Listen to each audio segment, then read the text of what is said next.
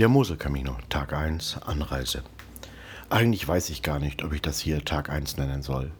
Gelaufen bin ich wenig, nur 16 Kilometer. Und der richtige Camino fängt auch erst in Stolzenfels an. Dann sind aber einige Sachen passiert, von denen ich euch erzählen möchte. Und damit ist das eben Tag 1. Es fängt schon ganz gut an.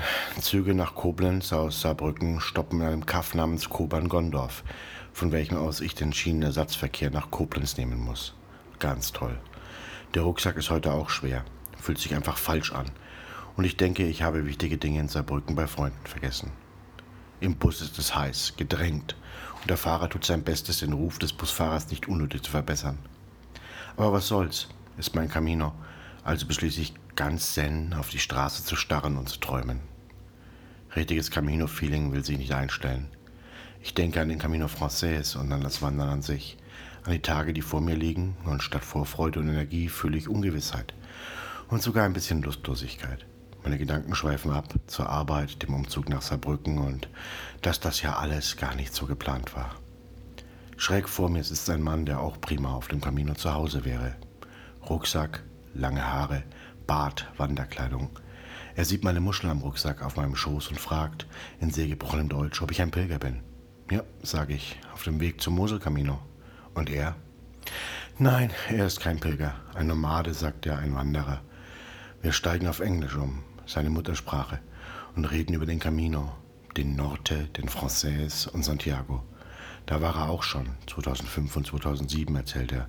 Aber dann habe er keinen Bock mehr auf Wege gehabt, die, die es einem vorgeben, wo man hingehen muss. Seit 2000 ist er unterwegs, lebt von seinem Erbe und erlebt die Welt. Er zeigt mir Bilder, die er gemalt hat reicht sie vorbei an Menschen, die nichts mehr wollen, als in Koblenz anzukommen und für die wir nur zwei Verrückte sind, in komischen Klamotten. Eines zeigt die Skyline in Frankfurt, schnelle, leichte Bleistiftstriche auf kariertem Papier. Ein anderes handelt von einer Nacht in Rumänien, in einer Waldlichtung. But what's important, sagt er, is what's in here. Und er tippt sich ans Herz und den Kopf. Wir reden, warum ich wandere und warum er es tut. Und dann passiert es. Es sprudelt aus mir heraus gebrochene Herzen, meine Arbeit, meine Angst vor der Zukunft, die Hoffnung und dass ich keine Lust verspüre, den Camino zu laufen. Ever been to the AT? fragt er. Ja, war ich, aber nur kurz. 400 Kilometer auf dem Appalachian Trail, nichts Besonderes. What kind of person walks the AT? fragt er. Ich weiß die Antwort. Einer von zehn läuft den Trail, um anzukommen. Der Rest läuft von etwas davon. See, that's your problem, buddy, sagt er. Stop running away. Start walking towards things. Als wir aus dem Bus aussteigen, rollt er sich eine Zigarette, bietet mir auch eine an und dann ist er mit einem Ultraja verschwunden. Meinen Gegner des Etzoseja kann er wohl gar nicht mehr hören. Entlang dem Rhein, sagte er im Bus. Egal, wo es hingeht. Er läuft ja auch von Dingen davon. Da ist es egal, wo man rauskommt. Eigentlich muss ich mich jetzt beeilen. Mein Bus nach Stolzenfels fährt in wenigen Minuten. Und ich habe keine Ahnung, wo genau. Hinter dem Bahnhof gibt es einen Busplatz. Und dort auch ein Schild für die 650 nach Boppard. Nur, dass die nicht kommt. Passiert öfters, sagt der Herr neben mir. Dann geht er zurück zum Bahnhof, um den RE zu nehmen. Ich beschließe zu laufen. Durch die Stadt komme ich ans deutsche Eck. Schon komisch, dass meine Moselwanderung ausgerechnet da beginnt, wo der Fluss endet. Ein Teil des Rheins wird. Ich bin in schwurbeliger Laune und denke mir aus, dass man ja mal wieder so eine schöne Camino-Heißheit ausmachen kann. Manchmal muss man da einfach einen Weg anfangen, wo ein anderer endet. Oder vielleicht auch, um das Ende zu verstehen, musst du den Strom rückwärts laufen. Oder auch nicht. Camino-Weisheiten retten keine Leben und verbessern sie auch selten. Als ich elf Kilometer und meinen schweren Rucksack verfluchend später in Stolzenfels ankomme, bin ich durchgeschwitzt.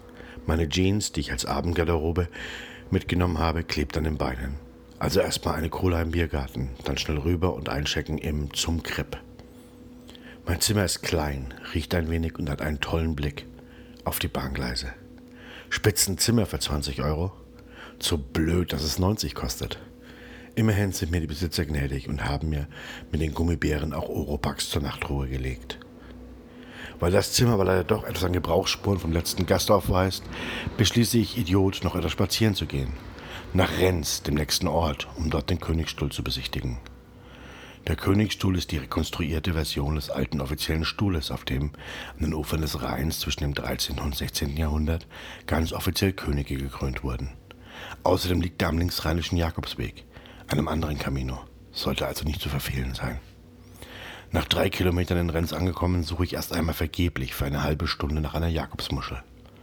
Unfündig schaue ich dann doch aufs Handy und werde belehrt, dass der Stuhl 1920 von seinem Stammsitz an den Ufern des Rheins nach oben in die Hügel verlegt worden war. Einen Kilometer später finde ich ihn dann auch, umrahmt von Buga 2031 Werbung. Der Blick aufs Handy erinnert mich aber auch, dass ich noch nur von sechs bis sieben eine Chance auf meinen Pilgerstempel in Stolzenfels habe. Also, immer noch den Rucksack verfluchend, zurück. Drei Kilometer später, diesmal am schönen Rhein entlang, statt der staubigen Straße, bin ich in meinem jetzt gemachten Zimmer und bereit für den nächsten Trek zum Pilgerstempel. Dafür, dass heute ein Anreisetag ist, bin ich ganz schön gehampelt. Den Pilgerstempel gibt es montags bis freitags von 9 bis 10 Uhr morgens. Und der Camino macht das halt so am Donnerstag von 18 bis 20 Uhr. Heute ist Donnerstag. Im Ortsbüro treffe ich eine sehr Dame, die mir nicht nur den Stempel, sondern auch das Pilgerbuch zum Eintragen in die Hand drückt. Ein schnelles Wort ins Buch, eine Unterhaltung mit ihrem Boss über Pilgerherbergen und Ziegen und dann bin ich auch schon wieder raus. Ich gehe wohl noch im zur Kripp eine Kleinigkeit essen und dann ins Bett. Morgen geht's los, der erste richtige Tag. Camino-Feeling ist zwar immer noch nicht eingekehrt, aber ich freue mich auf die Wanderung und darauf herauszufinden, auf was ich zulaufe.